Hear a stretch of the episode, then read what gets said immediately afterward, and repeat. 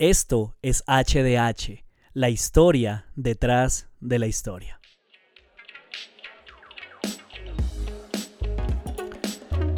Bien, sean todos ustedes bienvenidos a este nuevo episodio de HDH Podcast. De verdad que me alegra muchísimo poder conectarnos nuevamente y me emociona estar empezando un nuevo material de estudio. Eh, donde les aseguro que vamos a aprender bastante, bastante. Les cuento eh, todo el proceso, o bueno, el mini curso eh, sobre exégesis y hermenéutica ya se terminó. Fueron 21 episodios, es un viaje larguísimo, pero creo honestamente que nos faltó profundizar en muchas cosas. Así que si usted eh, no lo pudo escuchar, ahí está disponible en todas las plataformas, en Spotify, está en Apple Podcast, en Google Podcast. Bueno, hay una cantidad de plataformas disponibles donde usted puede acudir a escuchar pues obviamente todo este, este trabajo. Y como les decía, pues hoy iniciamos un material nuevo sobre una de las áreas que más me ha eh, alimentado, que más me ha servido, más me ha ayudado a crecer en el último tiempo eh, y es formación espiritual. Eh, es una de las alas más grandes que tiene em, la maestría que yo estoy cursando en la Universidad Wesleyana de Indiana. Y eh, pues obviamente eh, el énfasis que se le hace a esta parte es bastante. Y pues nada, eh, quiero compartir algo que estoy aprendiendo en este momento. Eh, estoy aprovechando una, una, asignatura que estoy cursando para tomar de ahí muchos materiales y poder compartirlos con ustedes porque me ha ayudado y me parece bien interesante y, sé que les va a poder, les va a aportar a ustedes muchísimo también. Entonces, pues espero que ustedes tengan la misma emoción para que empecemos a hablar acerca de este nuevo tema, formación espiritual, parte 1. Vamos a iniciar hoy, vamos a ver cuántos episodios nos tardamos pero sé que, que, tiene muchas cosas bien, bien chéveres. Entonces, pues nada, arranquemos. Episodio 35, Formación Espiritual, parte 1, o como lo hemos llamado, Fariseos de hoy y Cristianos de ayer. La necesidad en el día de hoy no es de un número mayor de personas inteligentes o dotadas, sino de una vida espiritual profunda.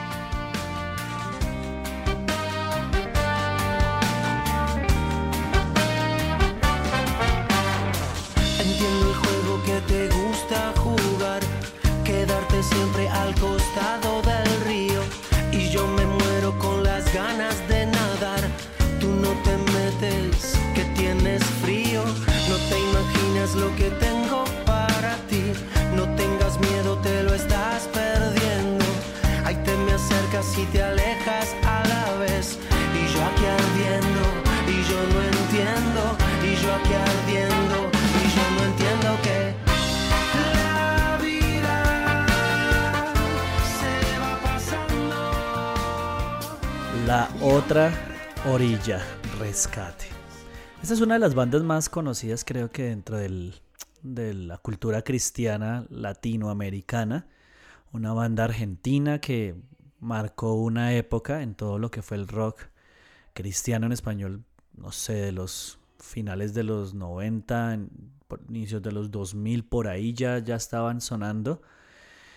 Y más allá, bueno, podríamos hablar y hablar acerca de ellos, pero más allá de todo, creo que esta canción en particular es, es bien interesante porque trata del tema que, que, vamos a hablar hoy, porque es, un, es una, una, analogía, un paralelo, bueno, o se inspiraron en, en Ezequiel 47, que narra la, la historia de, de, la visión de, pues, del profeta Ezequiel cuando Dios lo invita a, caminar hacia aguas más profundas y va de a poco, de a poco, de a poco.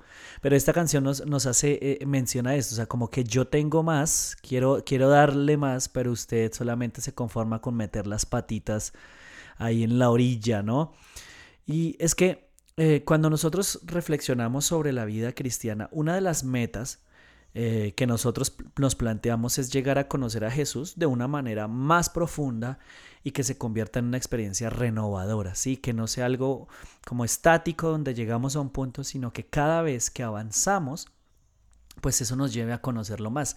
De hecho, esa es la pregunta que, que llevó a Henry Nowen a escribir el libro En el nombre de Jesús, que es un material espectacular. Hace poco tuvimos la oportunidad de estudiarlo en un tiempo de ayuno con el equipo de alabanza. Y, y de hecho, la, la, pregunta que lo llevó a escribir el libro fue esa. O sea, él, él llegó a, a, sus 50 y algo de años siendo un académico eh, muy conocido en diferentes universidades alrededor del mundo, pero él tuvo que llegar a hacerse esa pregunta de, a, pesar de que ya tengo más años, a pesar de que he llegado a este punto, a pesar de que he estudiado, a pesar de que llevo caminando con Jesús tanto tiempo, conozco mejor a Jesús, o sea, mi relación con Él ha, cambiado o se ha estancado. Y pues obviamente Él se dio cuenta que no, se había estancado, eh, se había conformado en muchas áreas, muchas cuestiones que, que, él sabía que tenía que cambiar, él había aprendido a camuflarlas. Entonces, bueno, es, esa es precisamente la, pregunta que, de, la, de la cual parte la formación espiritual, ¿no? Es, e, es, realmente a medida que avanzamos estamos conociendo más a Jesús o, o sencillamente nos encontramos en un punto muerto eh, porque creemos que no hay nada más. Y aquí es donde pues obviamente también viene una, una propuesta, viene una respuesta y es cómo, cómo alcanzamos ese, ese tipo de relación renovadora, profunda con Jesús. Puede que parezca sencillo, pero, pero es más profundo de lo que parece y es a través de las disciplinas espirituales. Y con disciplinas espirituales me refiero a meditación, la oración, el ayuno, entre otras, pues que van a ser el, foco de estudio de, este mini curso, de esta serie que vamos a estar eh, realizando. Y ¿Por qué les digo que aunque parezca simple? Porque yo sé que muchos de nosotros eh, llevamos a cabo estas disciplinas, practicamos estas disciplinas, pero se siente que no, no producen nada nuevo. Entonces, eh, lo que yo propongo a través de este, de este material es que las, las revisemos, las, las veamos desde una perspectiva diferente eh, porque de eso se trata este podcast, ¿no? Mira, conocer la historia detrás de la historia, ver por qué hacemos lo que hacemos, pero pues que nos lleve a que como el profeta Ezequiel deseemos ir a aguas más profundas y la sed por Dios y la sed por crecer y la sed, eh, digamos, por la transformación nos lleve a seguir avanzando, ¿no? Y eh, con respecto, digamos, a, los tiempos que estamos viviendo, es, importante mencionar que la superficialidad, eh, la inmediatez y el afán son un gran problema de nuestros tiempos. Y pues obviamente, como les digo, la, vida espiritual no es ajena. Nosotros, eh, cuando se habla de, superficialidad, pues hago referencia a que ninguno de nosotros quiere compromisos. Eh, la inmediatez, pues obviamente, y el afán hacen referencia a que lo queremos todo ya, porque ninguno de nosotros estamos enseñados a esperar. No estamos, esperado, no estamos enseñados a, disfrutar el proceso, ¿sí? No estamos enseñados a ver la relación con Dios como eh, Jesús caminando con, con los dos discípulos hacia Emaús, sino queremos cambios ya, queremos respuestas ya. Y entonces, las disciplinas espirituales, aquí es donde ellas entran, son medios de gracia, en palabras de John Wesley, que pueden ayudarnos a sumergir en la profundidad de lo que Jesús tiene para nosotros.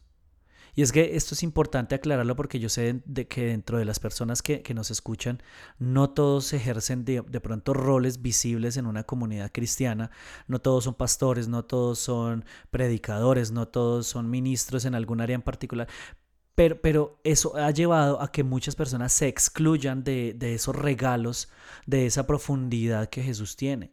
Y es que cuando, cuando Jesús nos da todas estas promesas, Él está prometiendo precisamente que todos tienen la posibilidad de experimentar una vida en abundancia, no está haciendo, eh, no está poniendo límites hacia, hacia algún grupo de liderazgo en específico, sino que todo creyente tiene la puerta por delante para entrar a disfrutar de esa vida. Entonces, eh, el propósito de, estas disciplinas, o bueno, desde la perspectiva que las vamos a abordar, es liberar al hombre de, la esclavitud, de la ilusión de tener el control, de la arrogancia y del egoísmo. ¿Saben por qué? ¿Por qué eh, se pone de esta manera? Porque es llevarnos a darnos cuenta que en últimas, primero, el control es una ilusión. Ninguno de nosotros controla las cosas. Y al practicar estas disciplinas espirituales, estamos reconociendo que aunque nosotros no las no controlamos muchos factores, Dios es soberano y Él sí cuida de nosotros y cuida de todo lo que sucede alrededor. Nada lo toma por sorpresa. La arrogancia pues obviamente va ligado a eso también, creer que nosotros en nuestras capacidades podemos solucionar todos los problemas. Y por último pues el egoísmo, creer que pues somos llaneros solitarios, ¿no? Y toda esta, esta, aproximación que yo quiero que hagamos a, la formación espiritual nos va a llevar a darnos cuenta que eh, estamos conectados con otras personas, que es necesario vivir conectados a otros para crecer y avanzar. Ahora, cuando, cuando hablo acerca de las disciplinas espirituales, no quiero que se imaginen o que piensen que es, algo raro, extraño, um, no sé, una, una versión rebuscada de quién sabe de dónde. No, en realidad no son difíciles de practicar. El único requisito es que eh, en, en ustedes y en, y en mí exista un deseo, un hambre, un, sí, una pasión por querer más de Dios, como lo menciona el salmista, ¿no? Por ejemplo, en el Salmo 42, donde dice que así como el siervo busca, anhela las corrientes de las aguas, así también desea el alma de este hombre la presencia de Dios. Y, es entonces importante que, que partamos desde ahí las necesitamos las disciplinas espirituales, podemos, todo, cualquiera las puede practicar, pero todo parte del deseo. Realmente quiero yo comprometerme a aprender, a salir de mi zona de confort, a, salir de la tradición en la que me enseñaron a mí que debían practicarse y, a esperar que Dios me enseñe algo nuevo. Creo que todo nace desde ahí.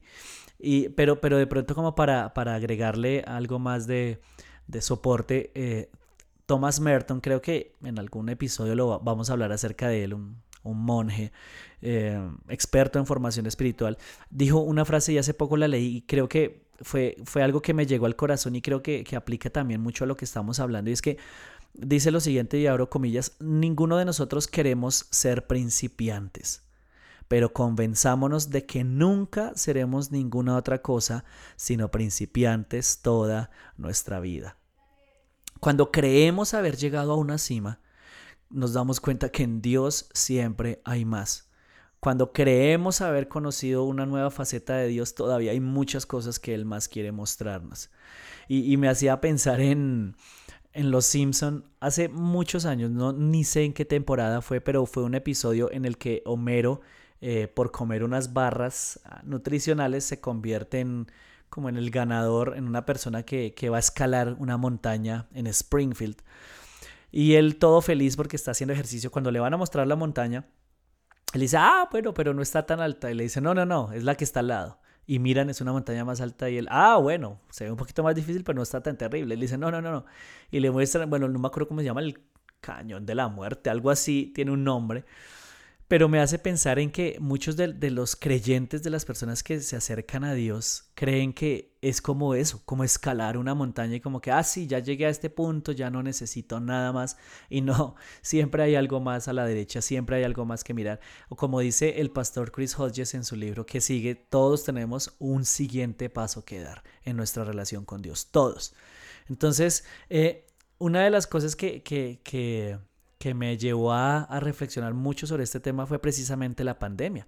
Porque la pandemia, aun cuando muchos lo ven como un castigo, bueno, quién sabe, eh, la pandemia sí reveló muchísimas cosas. Y una de las cosas que reveló es que muchos no tenían una vida espiritual vibrante, viva, apasionante, fuera de los templos, sin importar cuántos años llevaban caminando con Jesús. Muchos eh, tuvieron que ser diagnosticados con, templismo, como lo llama Lucas Leis, eh, con, vivir atados a, que, a un edificio como tal para sentir que estaban vivos espiritualmente. Sin importar sin importar en qué, en qué parte del camino nos encontremos. Hoy la invitación de Jesús es esa. No nos conformemos. Siempre hay algo más y siempre podemos aspirar a algo más y siempre hay algo nuevo que Él quiere enseñarnos. Siempre hay algo más que podemos aprender. Así que, pues, quiero que, entonces partamos desde ahí. Eh, y vamos a ver hacia dónde nos lleva la formación espiritual entonces.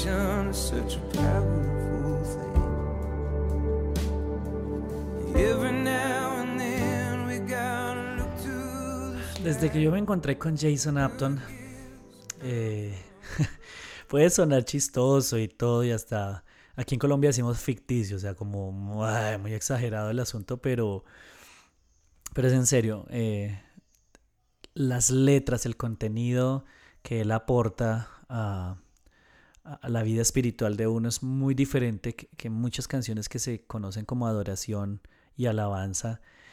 Pero bueno, eh, también es cuestión de gustos, ¿no? Y, esta canción, eh, Only From You, trata precisamente de que todo lo que tenemos realmente es un regalo de parte de Él. Eh, todo empieza con Jesús, todo empieza con Él. Y muchos de nosotros cada año, cada enero, hacemos eh, dentro de nuestra lista de metas, incluimos la, la vida espiritual como un área en la cual queremos mejorar. Pero honestamente, con el paso de los meses no quedó sino en, nada más que pues, en deseos, ¿no? Y uno se podría preguntar por qué, por qué por más que intento, parece que de aquí no puedo eh, salir, no puedo avanzar. Y la razón nos, nos lleva a, la Biblia. Es que los hábitos pecaminosos eh, están profundamente arraigados en nosotros. Y, con hábitos pecaminosos, sí, me refiero a, a costumbres, a cosas que realizamos de manera constante no solamente en nuestra vida cotidiana, sino también hábitos que hemos adquirido en nuestra relación con Dios. Y cuando nosotros tratamos de cambiarlos chocando, o sea, como de la noche a la mañana, aparte, hoy era 31 de diciembre y venía así, y ahora a partir de mañana, primero de enero, va a cambiar mágicamente las cosas, no van a, no van a suceder de la manera que esperamos y lo más lógico es terminar pues en un estado de frustración. Y es que cuando nosotros hablamos acerca de eh, las disciplinas espirituales, estamos hablando mucho más que, acciones externas que nos van a conectar con Dios. No. Eh, como les digo, dependen en gran, en gran medida de la actitud del corazón. Y Colosenses capítulo 2, versículo 20 al 23 dice lo siguiente, si con Cristo ustedes ya han muerto a los principios de este mundo, ¿por qué, como si todavía pertenecieran al mundo, se someten a preceptos tales como no tomes en tus manos, no pruebes, no toques? Estos preceptos basados en reglas y enseñanzas humanas se refieren a cosas que van a desaparecer con el uso. Tienen sin duda apariencia de sabiduría con su afectada piedad, falsa humildad y severo trato del cuerpo, pero de nada sirven frente a los apetitos de la naturaleza pecaminosa. Entonces, si nosotros creemos que practicar disciplinas espirituales es algo de, hacer, de que, de que se vea externamente, hemos arrancado mal, porque nos vamos a someter a reglas, pero que en últimas no van a producir resultados. Sí, muchas personas eh, yo crecí en una, cultura donde se nos enseñaba que si queríamos, y espero que me entiendan, doblegar el brazo de Dios, obtener una respuesta, era como una fórmula médica, hágase siete días de ayuno, tres días de ayuno, haga tal cosa, haga tal otra, haga tal... Y no nos diferenciábamos tanto de, aquellos hermanos a quienes también a veces criticamos con, porque sencillamente repiten, repiten y repiten. Entonces, eh, vístase así, haga esto, tápese esto y, las cosas van a cambiar y resulta que no es de esa manera. Ninguno de nosotros, ninguno de nosotros, entiéndame bien, podemos practicar ninguna disciplina espiritual para ganar el favor de Dios. O sea, necesitamos entender eso. Y, y es que, ¿por qué se los digo? Porque es que ustedes y yo, ya los que hemos entregado nuestra vida a Jesús, los que caminamos con Jesús, ya hemos sido justificados precisamente gracias a la obra de Jesús. Y, alguno de ustedes dirá, bueno, bueno, entonces ¿para qué las practicamos? O sea, usted mismo se está contradiciendo. No, regáleme un segundo. El cambio que ustedes y yo anhelamos, el cambio que necesitamos es obra de Dios. O sea, empieza y termina con Él. Nunca se va a deber a nuestros esfuerzos. ¿Sí? Entonces ahí, bueno, ¿para qué las disciplinas? Pues sencillamente ellas nos permiten colocarnos delante del Señor para ser transformados. Son como una puerta, son como el canal que nos ubica delante de Dios y, le dice a Él, aquí estamos, aquí estamos, transfórmanos, cámbianos, enséñanos, moldéanos. Eso es lo que se conoce como la gracia disciplinada. ¿Cómo así gracia disciplinada? Pues gracia porque es gratuita, pero disciplinada porque nosotros aportamos algo. Pero eso que aportamos no, no, nos está llevando a nosotros a la idea de que lo que aportamos va, va a ser el, el, condicionante para que todas las cosas cambien. El gran porcentaje lo hace el Señor a través de, de, su poder.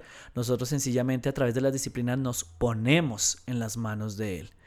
Y, es lo que eh, Dietrich Bonhoeffer, el, el pastor alemán, y no me refiero al perro, sino al pastor nacido en Alemania, que fue espía durante el régimen de Hitler, él dijo lo siguiente, la gracia es gratuita, pero no es barata.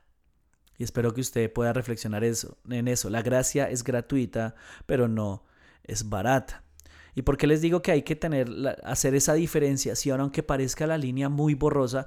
Es que cuando nosotros eh, ejercemos, practicamos disciplinas espirituales atadas a la ley, a normas, a leyes, a, regímenes así, pues esto nos va a llevar a la muerte. Jesús mismo, eh, en una conversación, bueno, en una de las tantas conversaciones que tuvo con los, con los fariseos, hizo referencia precisamente a esto. Eh, Mateo 5:20, porque les digo a ustedes que no van a entrar en el reino de los cielos a menos que su justicia supere a la de los fariseos y de los maestros de la ley. ¿Y a qué hacía referencia a esto? A que ellos externamente tenían todo lo que se necesitaba para entrar, en, palabras de Jesús, al reino de los cielos. Pero el problema de ellos es que su justicia era eso, era externa. ¿Sí? Y, y ellos haciendo esas cosas externas esperaban que los cambios internos se produjeran, pero no. Jesús nos enseña y nos dice que se tiene que empezar desde adentro, desde un corazón que entiende en qué posición está con Dios. Soy amado, soy perdonado, soy justificado, necesito de Él. Él es el que me puede transformar. Desde ahí, desde esa revelación, podemos empezar a practicar las disciplinas y van a producir fruto.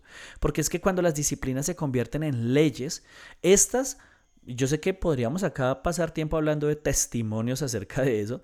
Las, las disciplinas se pueden usar para manipular y controlar a las personas.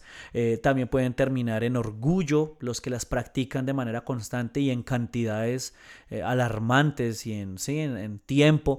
Pueden terminar convirtiéndose en personas altivas y por otro lado pues genera desaliento en quienes no eh, las practican de la misma manera que los demás.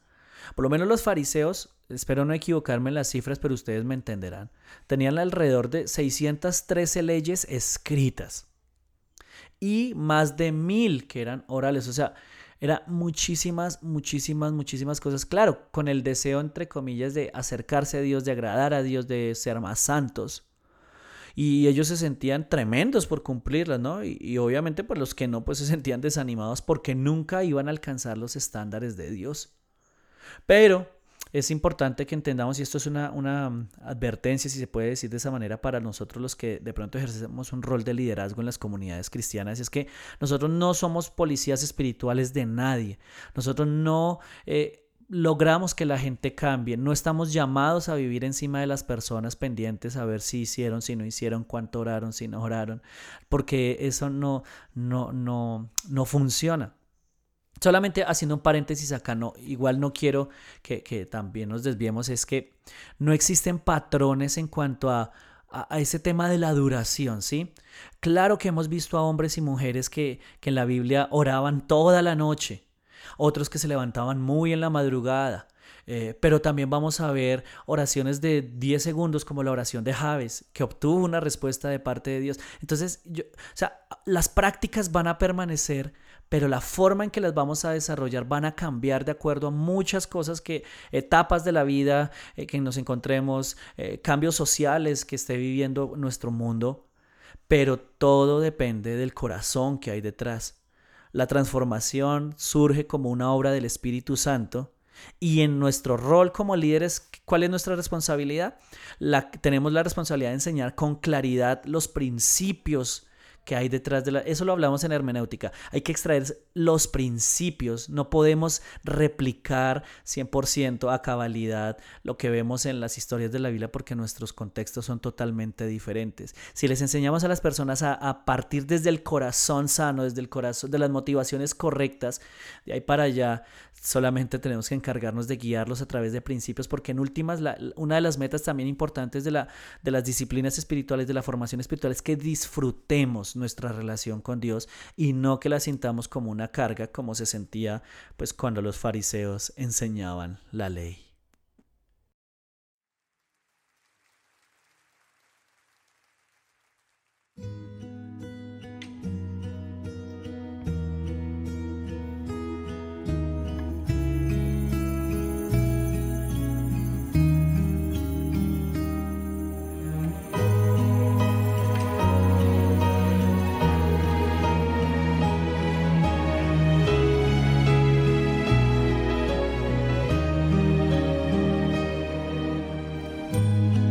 Que hay un mundo en mi interior, invisible a los demás, que requiere mi atención. Y cuando el ruido se apagó, me susurra, cuídame, no me debes descuidar. Creo que esa pregunta es válida para ir cerrando el episodio de hoy. ¿Cómo está su mundo interior? Desde ahí parte todo, cómo está su corazón. Sí, puede usted seguir intentando practicar y practicar disciplinas externas, tratar de crecer a través de lectura de libros, eh, no sé, tantas cosas que nuestra cultura cristiana nos ha enseñado, pero si no entendemos que todo parte desde ahí, pues creo que muchas de las cosas que hagamos, no digo que no, que, van a ser en vano, pero quizá no van a producir el fruto que, que Jesús quiere traer sobre nuestras vidas. Necesitamos eh, entender que nuestro mundo tiene hambre de personas que de verdad hayan sido cambiadas. Creo que como creyentes hemos dado una mala eh, imagen del Evangelio, tenemos mala reputación en algunos casos, porque es que lo que hacemos externamente no se refleja con quienes, eh, en quienes somos por dentro. ¿sí? Muchos de nosotros somos expertos en practicar disciplinas externas, pero no, no, se, no se ve, ¿no? Lo que hacemos en los templos no siempre va de la mano con la forma en que vivimos fuera de los templos. Eh, nuestras familias quizá no, no digan que, el que ven en la iglesia es el mismo que ven en la casa. Y León Tolstoy, ese escritor ruso, dijo lo siguiente, todos piensan en cambiar a la humanidad, pero nadie piensa en cambiarse a sí mismo. Y necesitamos partir desde ahí. El mundo no necesita personas cristianos que salgan a, a la calle a gritar muchas cosas, sino creyentes, seguidores de Jesús que demuestren el poder de vidas transformadas, el poder del Evangelio a través de vidas transformadas y por medio de, esas disciplinas espirituales que funcionan, que, que producen resultado. Así que yo espero que ojalá estas conversaciones sirvan para que nazca en nosotros, en cada uno de nosotros, el deseo de incluirnos entre aquellos que creen que la transformación interna de nuestra vida es una meta digna de nuestro mejor esfuerzo, que todavía podemos seguir aprendiendo, que todavía eh, hay algo más que Jesús quiere enseñarnos. Así que para ir cerrando quiero contarles que a partir de la otra semana entonces los episodios van a estar divididos eh, en, en dos categorías primero que todo. Vamos a hablar acerca de disciplinas internas y luego pasaremos a disciplinas externas. Y en cada una de las disciplinas que veamos, ya sea externa, eh, interna o externa, vamos a hablar pues, de la descripción de lo que es la disciplina y vamos a hablar acerca de un personaje eh, histórico que la ejemplificó de una, de una manera eh, pues notoria, que se enfocó digamos como en, hacer parte de su vida esa, esa, ese ejercicio espiritual. Entonces pues espero que hayan disfrutado este episodio. Eh, creo que nos vamos hacia otros pasos como se los dije la semana pasada, se siente diferente pero pues espero que, les aporte muchísimo, que ustedes puedan crecer así como, como yo he podido empezar a hacerlo también.